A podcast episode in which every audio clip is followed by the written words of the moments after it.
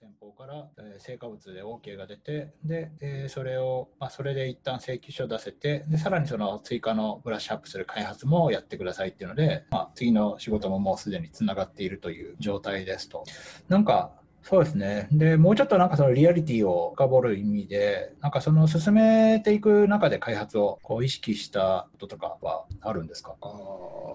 なんかそれっぽく見えるっていうように。うんとなんか堤さんが言ってたと思うんですけど、なんか相手から見て、あなんかある程度いけそうだなっていうインパクトを見せられるデモ動画とかを作ったりするようにはしましたね。あその相手が知りたい、その相手が欲しい進捗を感じられる。あそうです。分かりやそこが分かりやすい動画を、うん、まあ、そこをちゃんと切り取った動画を作って送るみたいな、そうそうですね、うん、うん、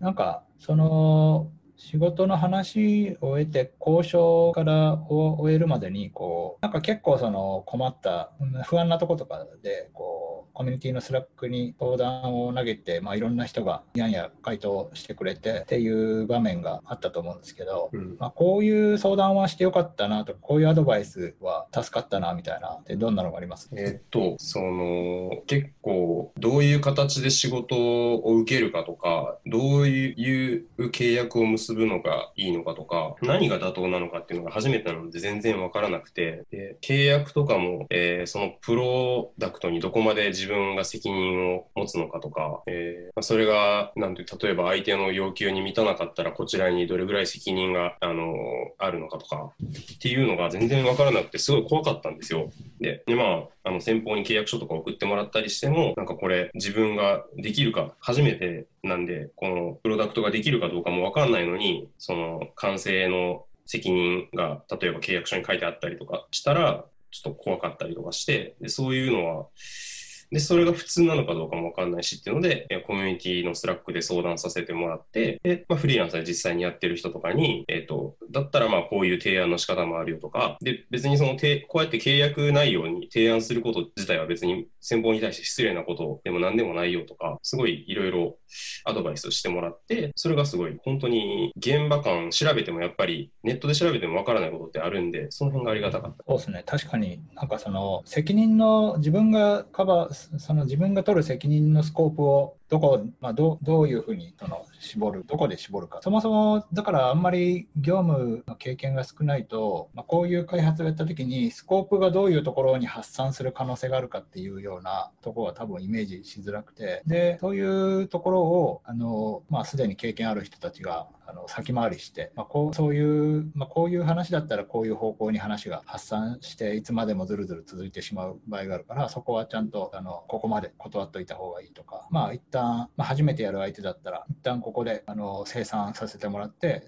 それ以上はでまあそれ以上はまた次の仕事としてやらせてもらいますっていう感じにするするといいよとか、まあ、なんかいろんなそのリスクをコントロールするための話がいろいろアドバイスがいろいろあって、まあ、その点はそうそこら辺は本当業務経験がないとその辺のリスクのイメージがなかなかつかなくて。で、まあ、やってみてそういうことが発覚してずるずるとただ働きしてしまったりとかっていうのがある中で、まあ、こう今回はそういう事故がなくちょうどいいところで、まあ、大輔さんがここまでやってここまででどうですかっていうのでちゃんと先方もじゃあそれでっていうのでこう綺麗に一旦のその区切りがついた感じ。そうですね。そこは良かったですよね、うん、まあ、あとなんかこう先方にその確認してもらうときに、まあ、こういうところでグダグダするよみたいなアドバイスも昨日あったりします。そうですそうですね。なんかえっ、ー、と今回そのテストアプリ、まあ、コードを渡す前に一旦あのアップルのテストフライトで。しますよ多分。このチャンネルですか？ですか、ね、テストフライトで、えーと、とテストしてもらうんですけど僕テストストフライト使ったことなかったんで、その実際の運用で、あのテストフライトにテスト、あのテストする人を相手を登録する手順とかでもやっぱりぐだりポイントって結構あって、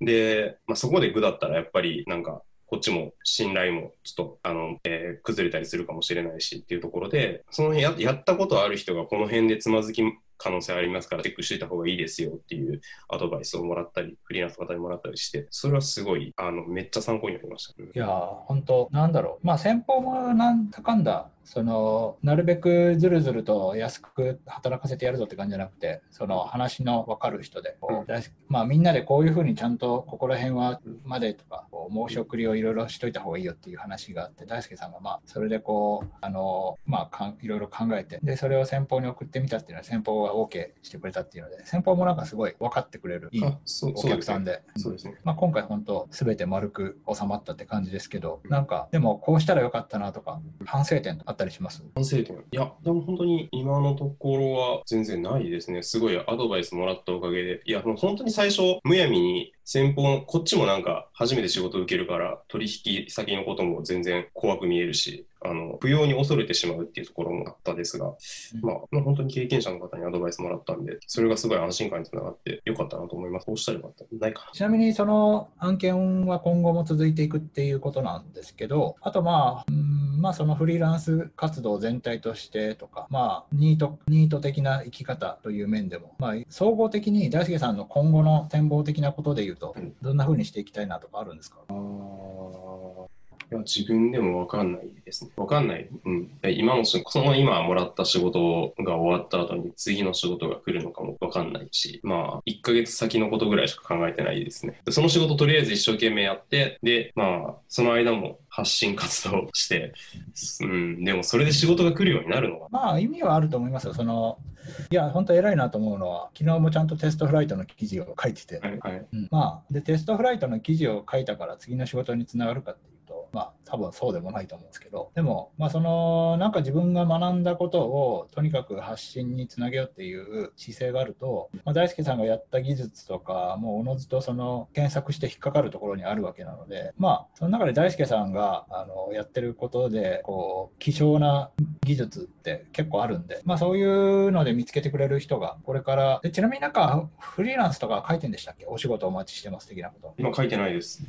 まあ、わかそこが書いてあるといいかもしれないですね。結局、仕事を頼んでいい人なのかどうかっていうのが分かると、うんうん。あのお頼もうっていう人がたまたま見てくれた時に頼んでくれるんで、まあ、その全てのいい記事書いてる人にその頼仕事を頼んでみるっていうことは、まあ、なかなかハードル高いから、まあ、やっぱフリーランスとか書いてあるといいのかなというのはやっぱ思いますね。僕に仕事来るのは別あの同じような分僕がまあニッチな分野で記事書いててそこの仕事をそんなに日本にもそんなにその仕事は多くないであろう中で僕がもらえるのはで他にもでもニッチな分野といえ他にもその分野でいい記事書いてる人とかはたくさんいてでもまあそういう人たちはフリーランスかどうかは分からない。フリーランスかもしれない。で僕はフリーランスってまあどこにでも書いてあるからプロフィール、まあ、なので来やすいのかなとは思っていて。うん。書きます。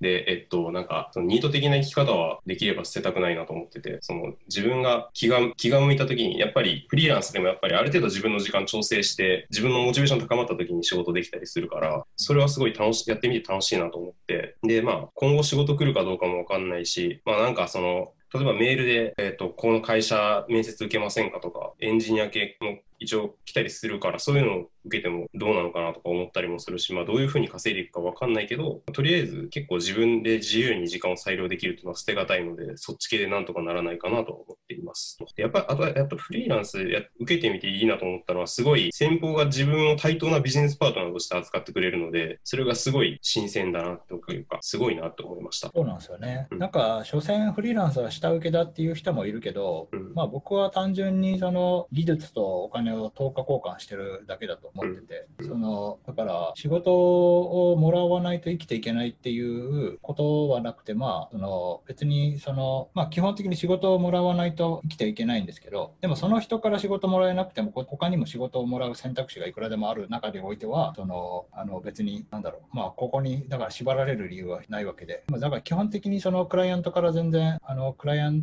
トに、こう、なんだろう、クライアントの下には全然いないと思っていて、単純にその、なんだろう、取引をする、等価な相手だと思っていて。でまあそれそう思ってくれる人と、まあ、そう思ってない人もいるかもしれないですけどそのフリーランスを雇用する人の中にはやっぱり所詮は使うコマにしか思ってない人もいると思うんですけどまあやっぱりその中でもリスペクトを感じられる人と仕事した方が楽しいから、まあ、そういう人と仕事を知ってればそう本当対等なビジネスパートナーとして見てくれてやっぱ一緒に仕事して楽しいしこう、まあ、こっちの意見とかもちゃんと聞いて取り入れてくれるとこうやっぱ結局そのプロダクトオーナーは向こうですけどやっぱこっちに裁量があると一緒にものを作ってるっていう楽しみもあるしそうなんかそういう面はあるなと思いますね。うんうんえーっと、なんだっけ、そうそう。で、でもそう、そう聞いてて思ったのが、あの、でもその時間をの裁量っていう面だと、まあ今、そんなに仕事が来てないから、こう、なんだろう、まあある程度余裕、余裕があって、まあ、自分のその時々でやりたくなった、興味が出たことをつまんだり、まあ仕事をしたりっていうバランスを取れるかもしれないですけど、まあそれで仕事が来るようになったら、こう、難しいのが、個人のその仕事を受けれる容量ってす少ないから、あの、すぐいっぱいになっちゃうんですよね。うん。すぐいっぱいになる、まあ、なんだろう、まあ、2、3案件受けたら、まあ、普通はいっぱいに、まあ、僕とかはもう、こう、本当にそのタスクを絞って5、5案件以上並行させたりもするんですけど、でもまあ、そうそれはそれで弊害があるし、で、まあ、あの、とにかく受けれる件数は少ないから、えっと、仕事が来るようになるとすぐいっぱいになるんですよね。で、でも、その自分が、自分がその、なんだろう、その時間の裁量が、だいっぱいになると時間の裁量ってあんまなくなるんですよ。そのギチギチで、これをこなしていかなきゃいけないから、うんあのこれの中をどういうふうにあのやりくりしようかなっていうのはあっても、なんかそこになんか読書の時間を設けるとかっていうことがなかなかできなくなってくるんあですよ。、やばい。で、えっ、と、じゃあちょっと減らしたいと思ってうん、減らすと。で、もうそんな仕事が来てくれても困るから発信もちょっと減らしていこうってなると、うん。今度その、まあ、へまあ、あの、3, まあ、3案件抱えてて、その案件がを2つに絞って、1つが終わって、うん。でもう一つ、今度、だんだん心細くなってくるんですね。でこれも終わったらもうなくなってしまうと。でもそんなにこう仕事が来てほしくないから、あのあんまり来ないようにコントロールしてたものが、今度心細くなってきて、じゃあやっぱもうちょっと来てほしい。でも来たらすぐいっぱいになるから大変だなみたいな。この読書とかせっかくできてたのに、あのその時間がなくなるの惜しいなと思って、こう、また仕事が来るようにプレゼンスを出していくっていうのもなんかちょっと怖いなみたいななってきて、その個人のそのバッファが少ないせいで、なんかその、なんだろう、減らしたいっていう気持ちと、こう、両立させるのは結構難しいなっていうのが僕の慢性的な悩みではありますけどね。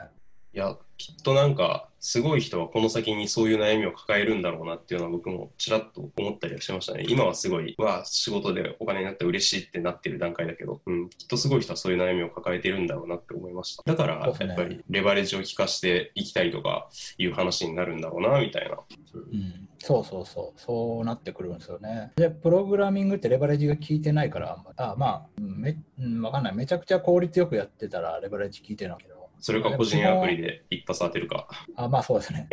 うん。でもまあやっぱこう面白い案件が来たからやりたいなみたいな時とかに結局それをレバレッジ効かせたからといってやるレバレッジ効かせてそういうのを全部やっていくっていうのはあの人に任せてマネジメントしていくっていう話にしかならなくて、うん。そうするとまあそれプログラミングやっぱプログラミングを自分の手を動かしてやるっていうのはレバレッジ効いてないってことになってくるからなんか、うん。うん。まあ、その自分のサービスとかでレバレッジ効かせて大きく稼ぐとかスケールさせるっていうこととかは、まあ、技術の力でできると思うんですけど、案件をいろいろやりたいっていうことに関しては、なんか、レバレッジ効かないなうん。とこは思います。僕はやっぱ案件やるのがずっと好きでやって、そこは、うんあのでも手を動かすのって、まあ多分なんだろう、なんかこう、まあ分かりきったことをやれば早いんですけど、まあやっぱやったことないもの、作ったことないものを、まあ自分では作ったことないものを作りたいっていうのがあると、やっぱそうするとこういろいろハマったりとか、デバッグで苦労したりとか、そういうことやってると、まあ湯水のように時間はだ出ていくから、うん。うん、まあそうですね。まあだから、そうそう、レバレッジっていう観点で考え出すと、なんかプログラミングってなかなかそういうことじゃないような、そうあまあ相性悪いというか、まあ基本的にそれをやらないっていう方向になってしまうよなっていう。いや本当に個人のバッファーが少ないっていうのはすごい実感がこもってもっていいです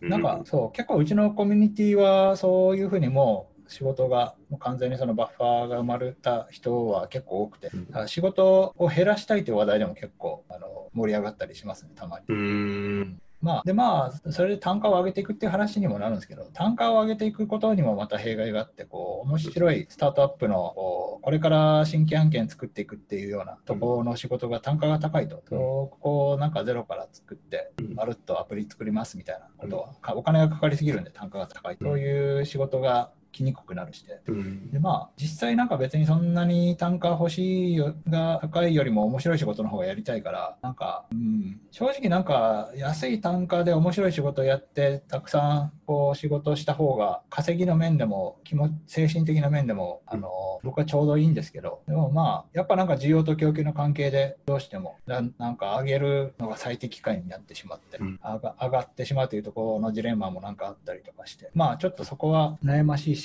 まああの大輔さんの話からだいぶ離れすぎてるんで戻りましょうか。いやでもそういうなんかその、うん、現場の感じっていうのを話し合う場っていうのはすごい有益だと思って、うん。僕もその「へいこら仕事をください」っていうんじゃなくてこう自分にこれできますけどあのどうどうですか？みたいな立ち回りとかっていうのは本当に完全に堤さんとかあのコミュニティにいる他のフリーランスの方がロールモデルでそういう人を実際に思い浮かべながら真似してるっていうところがあるんで、うん、なんつうかそういうフリーランスとしての、えー立ち回りとか生き方っていう話が聞けるっていうのはありがたいなと思います。いやー宣伝っぽくなりましたね。すいません、ちょっと。いやでもこれ、本当にそうなんですよ。えー本当にそうなんですよ。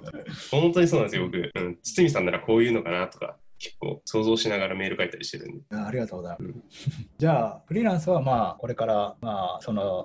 やっていくとかどうとかじゃなくて、まあ、とりあえず目の前のことをやって、まあはいそこから先はまたそれが落ち着いてから考えるということで、ちょっと戻ると、まあ大輔さん、こう1年前からプログラミング始めて、はいで、なんかこうあの、まあ、僕が僕 Slack の中にこう登壇はなんだろう。なんか登壇は結構お得だぞみたいなことを書いて、でちょうど iOSDC があの iOSDC っていう iOS の、えっと、日本最大のカンファレンスが。でそこがこう登壇者募集の Call for Proposal の,、はもうあの申し募集を始めたところだったんで、まあ、あの大輔さんがおじゃあ登壇やるぞってそのプロポーザル書いて。で見事にそれが通って、まあ、なかなかこれ結構経験のある iOS エンジニアでもそれで登壇するっていうのは結構あのすごいことなんですけど、まあ、大輔さんはその見事一発目で通って業務経験なのに。もう笑ってますね。で。で、まあ、iOSDC であの発表することになって、うん。その一連の経験はどうでした？あいや本当に登壇も全然自分の中でしようとか思ってなくて、うんその登壇お得だぞっていう聞いたから応募してみてでもまあ通るとも別に思ってないしでそのプロポーザルもえーっとコミュニティの人にアドバイスもらって書き直したりしてでたまたま通ってあやったと思ってで、えーまあ資料作りとかも結構あの気が向くまでずっとほっといたんですけど、まあ、やり始めたら結構楽しくて、うん、で今回、えーオンラインだったので事前収録結構頑張ってやって編集も自分なりに頑張ってやって結構自信があったんですが、まあ、本番ではぶったまげましたっていう感じですね。はい、まあ、あの、そうですね。本番、まあ、みんなで、こう、見てて、こう、まあ、びっくりしたんですけど、うんそうそう。まあ、ちょっと、大輔さんの中ではありありだと思って、思って、こう、なんだろう、時間が足りなかったから、それを圧縮するために、こう、倍速、1.5倍速に動画を編集して、そうすると声のピッチがこう、うん。上がっちゃってて、だから動画編集ソフトのこう速くする、お声の和速を変えずに短くする機能とかを使ってやったわけじゃなくて、本当になんか、何でやったかわかんないけど、そのピッチが上がってしまう、まあ、声ってこうこう単純に波形を縮めると周波数があの上がっちゃうんで、声のピッチが上がっちゃうんですけど、うんうん。まあ、あのそういうことになってて。で、まあ、一つの勘違いは、まあ、大輔さんが多分普段めちゃくちゃ早くコンテンツを摂取してるから、うん。早い方がいいだろうっていうのは多分、まあ、まあ世の中の人は結構1倍速転んだりする人も結構まあいる多いので。でそうですね。なんか本とか読み慣れてる人とかだとポッドキャストとかも2倍速とかにするっていうけどまあ僕はあの声その声の感じが変わってしまうのがあんま好きじゃないのでやっぱ肉声感が欲しいからポッドキャストもい早くしても1.5倍速で、うん。まあ、まあできれば1.2倍速とかがちょうどいいなみたいな感じだったりとかして。まああのでまあ技術発表とかは確かにまあ1.5倍速で聞くと初めて聞く内容だとやっぱ難しいとかっていうのもあって。だからまずまずそこを早くデフォルトで早くするっていうのは多分あまり良くない中でまあそういうのをやって。かつまあ声のピッチが変わっちゃったからだいぶ、まあ、あとあれですねその解像度もあのちょっと小さすぎたっていううんとかあって、まああのそうですね。な内容はすごいいいけどうんな分からないみたいな。僕はもう今回もですね、あの本当に始まる前はこれはかなりいいのができたから、もうちょっと iOSDC でもう見た人騒然となるだろうと。どんだけこれで仕事のあのあれが来るんやと思ってましたけど、ちょっとあの誰にも届かなかったです。まあちょっとそういう中で Slack で僕はなんかもうちょっとお気楽な感じで大輔さんやってるのかなとお気楽っていうとまあそれはそれで失礼ですけどあのなんか例えばまあ声とかはあのそういうなんか変換をわざとしてるのかなと思ってこう声自動合成音声風に変えるみたいな AI, AI の話だからあの機械学習の話だから AI がしゃべ人工知能が喋ってる風にあのわざと変換してるのかなと思ってそこがなんかこう、まあ、初めてカンファレンスとかも参加するだろうからそのカンファレンスの空気感とずれててまあそうそう、滑った的なね。違ったのかなっていうふうに思って、まあ、まあだから笑っていいところだと思って結構まあ Slack で笑ってたりとかしたけど、うん。大輔さんがそこまで本気でこうその有益なものを提供できたと思ってやっていて、うん。まあちょっとあのまあ気の毒だったなとまあ思うんですけど、まあでもあの未来がいっぱいあるんでね、そこは。そうですね。まあ基本あのそうそう、別にそれで失うものはないし、こうまあ、も次はもっといい発表すればいいと思う。でまあ、内容がいいので、まあ、それはそれで別のところであのリカバリーすればいい。そういや、本当になんか、もう、もう自分のね、秘伝の内容なんで、そう機械機械学習モデルをあの変換す、いや、包括的に変換する、別に画像生成モデルじゃなくても、いろんなモデルを変換する方法をデモでやってる。これ、こんな、こんなデモでやるなんてめちゃめちゃわかりやすいやんと思って、みんな機械学習で変換するようになるでと思って、そうなんしたら、俺の独自性が薄れるやんと思いながら、本当は言いたくないけど、あでも堤さんとかめっちゃ発信してるし、堤さんの真似して発信、俺も公開していくことで逆に自分にもメリットがあるのかなとか、そこまで考えながら出してたんで、まあ、とっておきのものを出したら、そう。むしろ見れなくてみんなちょっと損したねっていうあのところは。ああ、なるほどね。いや、でもそれ見たかったですね、やっぱ変換する秘伝のタレ。そうでうん。なんでまあ今後は iOSDC に登壇したっていうことだけは前面に押し出して。まあ、そういう意味だと、じゃあ、なんかこう、また動画を等倍速に戻して、あれあれ0.75掛けとかしてはい、戻して、で、あの、こう解像度が荒いところは、あの、高解像度の、高解像度のあの機械学習モデルにかけて、それでこう、か解読するっていう大好きなの秘伝のタレを、超超解像で。超解像で、そうそう文字文字複製できる。面白いですね、まあ、なんかもう多分文字はい文字に特化した超解像とかもあると思う。それしなくても原本ありますけどね。原本上げるんですか？いや原本全然あります。あれ全然あの僕の手元の動画では全然見えてあの Zoom に多分上げる段階で潰れたっていうニコニコに上げる段階で潰れただけなんで、まあ、またマイあペースで、そうそう、僕も全然見えてなかったんですよね、僕のあの TensorBoard の文字とかが。で、普通に YouTube に上げたやつはくっきり見えてるんで、元が 1080p が。うん、まあ、いや、でも大輔さんって YouTube チャンネルとかって持ってましたっけ？僕そうですね。ML ボーイズのチャンネルがあるんで。ああ、そっか、そこ大輔さんも上げれるのか。そしたら、なんか ML ボーイズだし、上げてもおかしくないから、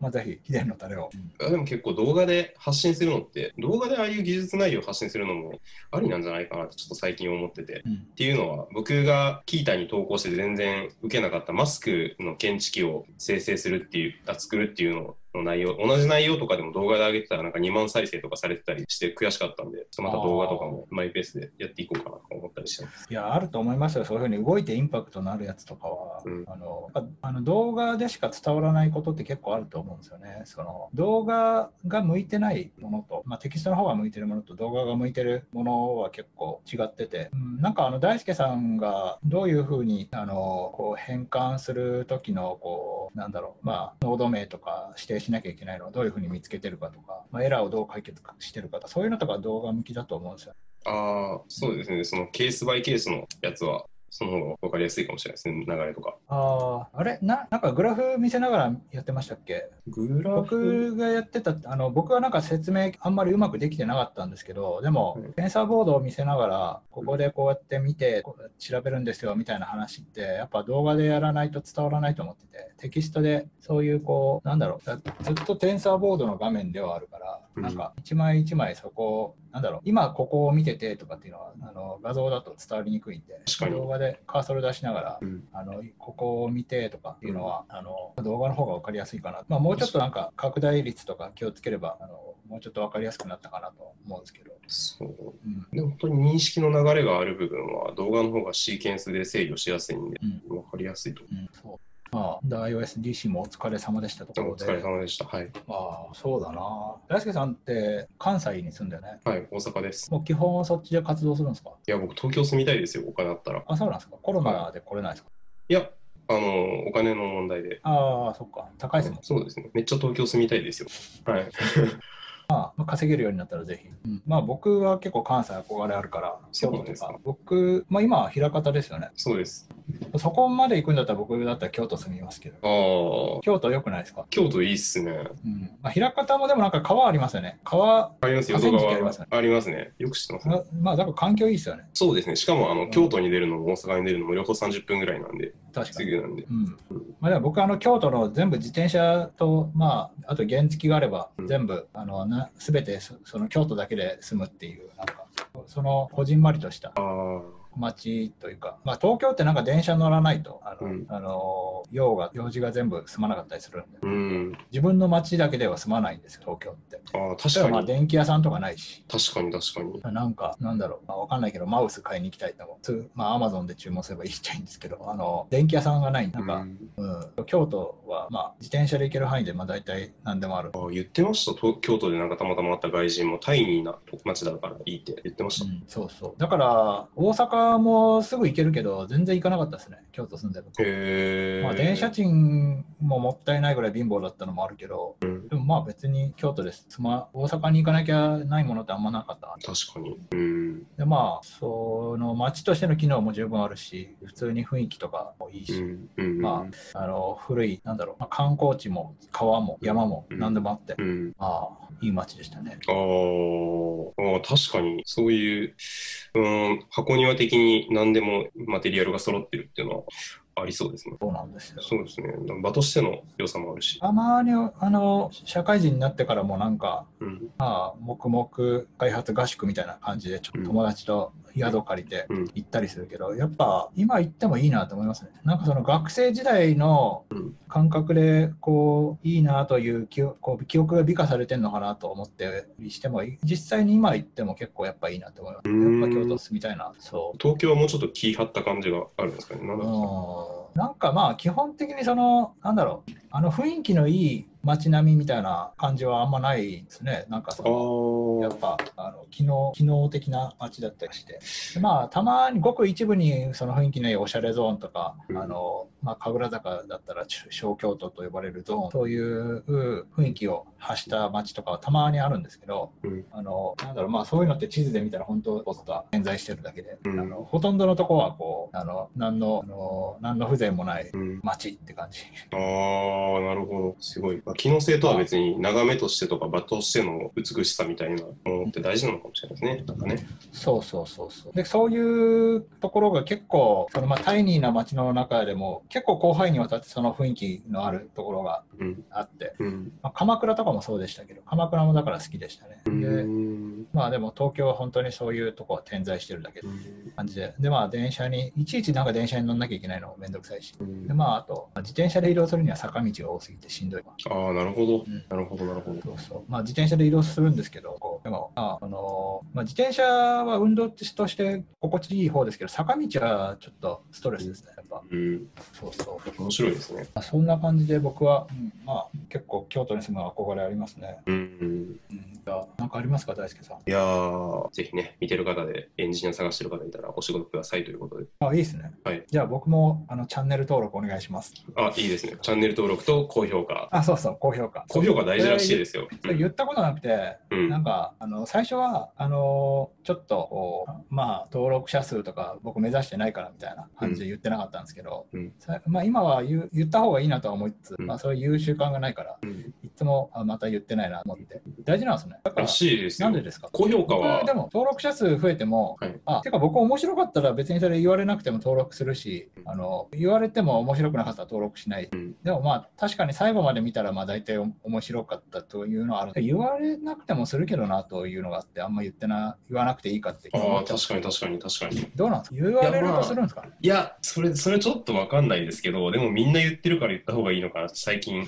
思いました。あと、高評価が押されると、なんか他の関連動画に出やすいらしいです。あそうなんですね。まあ、言ったからって、まあ、し個人の習慣の問題だとは思いますけどね、その見る人の別にに押す人は言われなくても押すし、ね、押さない人は言われても押さないしっていうのはあると思いますけど、まあ、言っといて損はないし、そうですね。みんな言ってるからそこまで、うん。あでも今の流れいいな。その最後ゲストになんか宣伝してもらって、うん。その流れで僕もチャンネル登録と高評価お願いしますって言うようにすればまあ毎回忘れなさそうだしそういう流れとしても途絶えなんだろう分断されてないから。それだったらなんかいいな。そうしよよくあるのは、こんな風にエンジニアと人生チャンネルでは、えーいろんなエンジニアの生き方を発信していきますので、えーこれからもどんどん動画出していきますので、チャンネル登録と高評価お願いしますみたいな。うそれね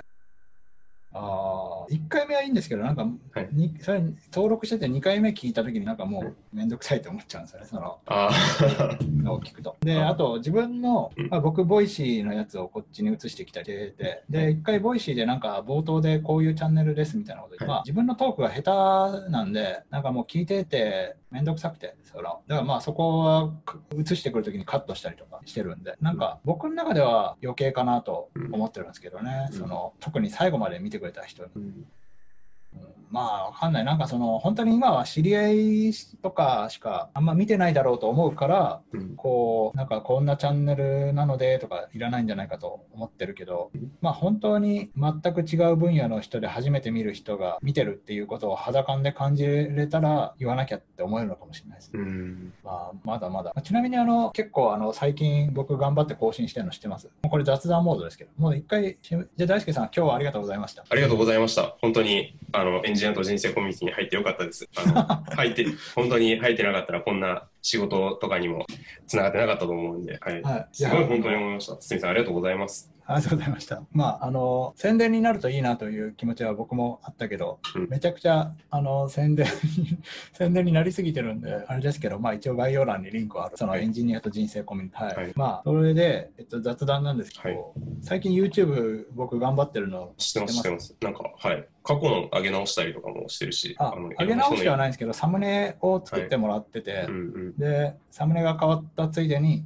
あの、まあ、最近あの僕ツイッターの予約投稿っていう技を覚えて、それまで予約投稿っていうのなんとなくはい。面倒くさそうでやったことなかったんですけど、はい。こうやる気になった時に仕込めるのめちゃくちゃいいじゃんと思って、でまああの発信の渋滞も起こらないから、はい。こうなんだろう。まあ、サムネを一気にセットしておいてそれを毎日19時に4日分ぐらいこうセットしておくみたいな。これめっちゃいいじゃん、はいで、まあ、そういうのでこうサムネが変わった動画を単にこう予約投稿でツイートしてるだけなんですけど、え。ーまあまあいろんな人のインタビューを出されたりそうそう。で、ん。新しくインタビューもするようにしてて、まあ、なんかぼ僕の中で順位が変わったのは、まあ、まず最近そのなるべく技術の仕事を本当に受けないように。というか、その自分が今まで頼ってきたうん。こう技術をキャッチアップして、それを発信して仕事を受けるっていうサイクルをうんなるべくやらないように今してる。あ、マジですか？へえ。うんまあ、それをやると、結局さっき大輔さんに言った、はい。まあ、仕事が来てしまって、そうすると受けてしまって、そうすると、まあ、それでいっぱいになってしまって、こう、あの、YouTube とか読書とか、今、今の自分にはこっちをやった方がいいなって思ってることを、なんか、まあ、その、本当は別に両方やればいいんですけど、多分その時間もうまく使えば、時間をうまく使えばあると思う。まあ、なんとなく、こう、仕事をやってしまうと、そういうのをやれやる気がなくなるイメージがあって、うん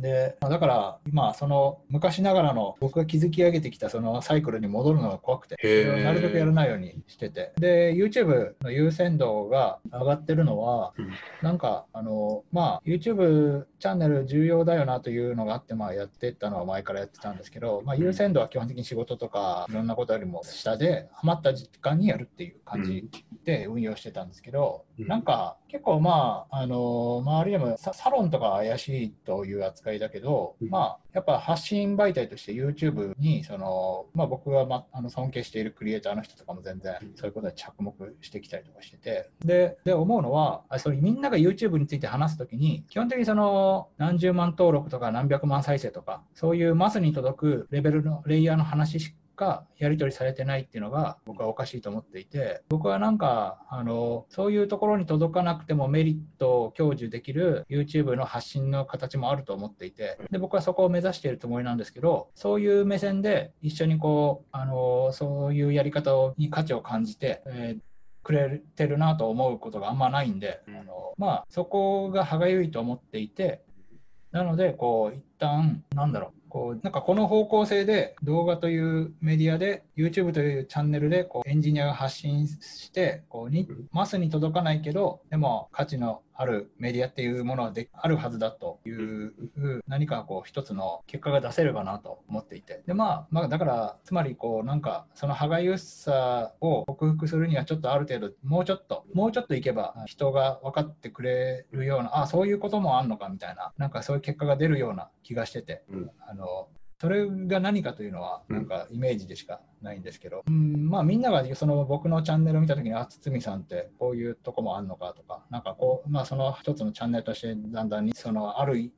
定の界隈では認知されていったりとか、うん、なんかそういうチャンネルとしての意味ができてきたときに、そうですね、僕のやりたかったことが、とか、まあその、なんだろう、まずじゃないチャンネルの意味みたいなのが届いてくるかなと思っていて、で、とりあえず、あの、まあ、一つのなんか YouTube が設定した尺度として、数字として分かりやすいので、まあ、そこを目指すのはいいんじゃないかと思って、あのまず、その収益化条件を達成できるように、えー、ちゃんと、まあ、だからそれはなんかインタビュー動画をあと何本やれば全然達成できるだろうなと思っていて、でもその何本やればいいだろうなを全然撮ってないっていう状況が続いてたんで、まあ、そこをちゃんとやって、で、じゃあ撮ってみて4000時間達成して収益化した後に、じゃあその時どうなってるかなっていうのを見てまたじゃあ YouTube どうしていこうかなっていうのを考えれるなって。一旦、うん、まあそこに立ってみてそこの光景を見てまたどうかっていうのを考えたいなと思ってそこを目指しているという状況ななんですよね今。うん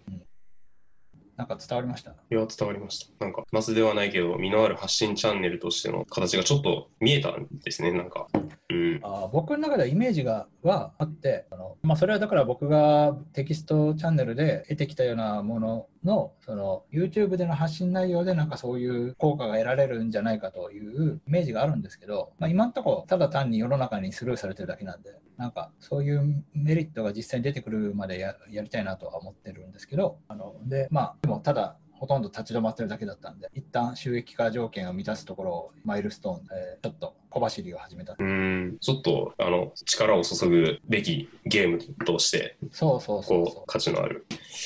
あと、あとなんか最近その YouTube のノウハウみたいな教える動画とかで離脱する3つのやってはいけないことみたいなのがあって、まあ、音が音質が悪いとか確かにな思って、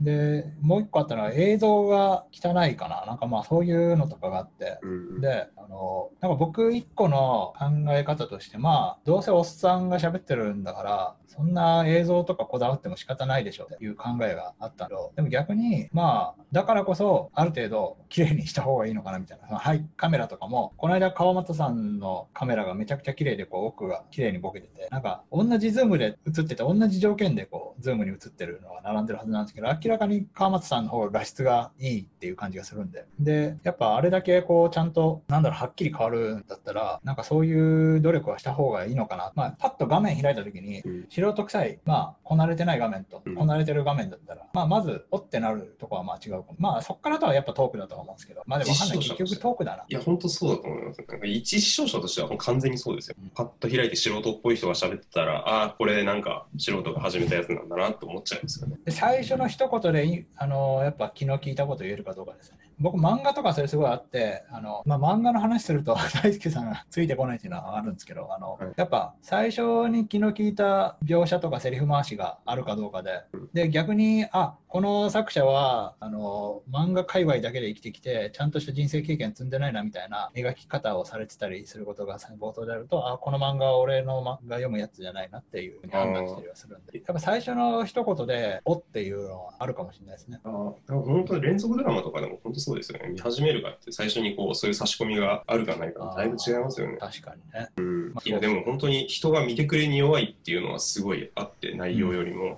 なんかこうアメリカの大統領選挙でこうケネディとニクソンが戦った時にその差がついたのは話してる内容じゃなくて見た目だっていう話があって。ああそれは思うのはやっぱやっぱ K ボーイさんとかはやっぱシュッとしてるから動画見ててこう安心感があります。ああ確かに。まあ喋り方もなんか声太くて安定感ありますしね。いや本当うまいと思いますよ。なんかそこもさえどんどんどん変わ進化してきてて、やっぱ一人喋りをやり始めた頃からこう、こうなんだろう、声の張りとかもどっしりするようになって、で、最近は結構こう、もうちょっと、こう、なんだろう、割と体を大きく使って話すようになって、こう、本当にちゃんと締まった体してるから、うんそれもまたなんか様になるんですよね。あ確かに確かに。なんかめちゃくちゃこう流暢にぺちゃくちゃくちゃっとたくさん話すとかじゃなくてこう、うんゆっくりしっかり喋るって感じだと、うんまあそういうジェスチャーとかってなんかあの安定感がやっぱこうなんだろう彼はカメラとか全然こだわった感じじゃないけどでも見てて安心感がある、うんプロね YouTuber としてちゃんと見れるっていう感じがあるその辺が進化していく人と、ずっとこう素人っぽいままの人が YouTuber でもいて、うんその違いって何なんだろうなってこう、経験からどんどん成長していく人と、そんなに変わんない人がいるんですよね、なんか。それね、PDCA の、なんでしょうね、PDCA のそのプラン、ドゥ、チェック、あの、なんだろう、その反省のする、なんだろう、脳内モデルがなんかおかしいんじゃない？ですかね。進化しない人って、とんちんかんな方向にこう、反省したりするじゃないですか。ああれ？なんか、はい、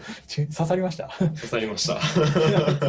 あの、でも別に大輔さんのことを言ったつもりはないんですけど、なんか、まあその人もなどこかではその進化してるんでしょうけど、それがなんか視聴者に刺さるタイプの進化じゃないんでしょうね、多分。そうそううん。なんか、まあ、これは誰っていう話じゃないですけど、こう、まあ、漫画が好きで、漫画に関する仕事をした面接受けに行って、いまいちなんか刺さってああ、もっとあの漫画も読んでるって言えばよかったって反省してる。はいいや、そうじゃなくて、やっぱどう、どれだけその事業に貢献できるかを示せるかだけでしょ。あーうんあのその漫画、いや、あの漫画も読んでるって言えばよかったっていうのは全く的外れうんだなって、うんその反省の方向として。うんなんか水平的な反省の方向ですよね、なんか。そうそうそう。それうん言っても何もその状況は好転しないし、僕で言ったら、アプリ当てるには、もっと次はこのモデル変換したらいいんじゃない？か、次はこのモデルのやったら、今度こそ当たるんじゃないかみたいあな、ーそういう方向の反省というか 例えですね。ですね、それ。あの大輔さんの引き出しが増えるという意味では意味があるけど、外向けのアピールという意味では水平です。そうですね。そうなんですよね。何なんですかね。いや明らかに YouTuber でも最初とつとつとした素人っぽい喋り方でも途中からなんかジャパネット高田みたいになってくる、こうすごい演者的な喋り方になってくる人がいるんですよ。うんで、それにできる、変わっていくのって何なんだろうなって結構思うんですよね。うん、確かに。うんじゃあ大輔さん、長く時間いただいて、もういつの間にか4時半だ。すごい。こちらこそ久しぶりにはい、久しぶりに話すい。や、本当にありがとうございました。あの、はいマジで、あの、仕事できるようになったのも、コミュニティ入って、いろいろ相談乗ってもらったり、紹介してもらったことなんで、ありがとうございます。えーあ引き続きお願いします。お願いします。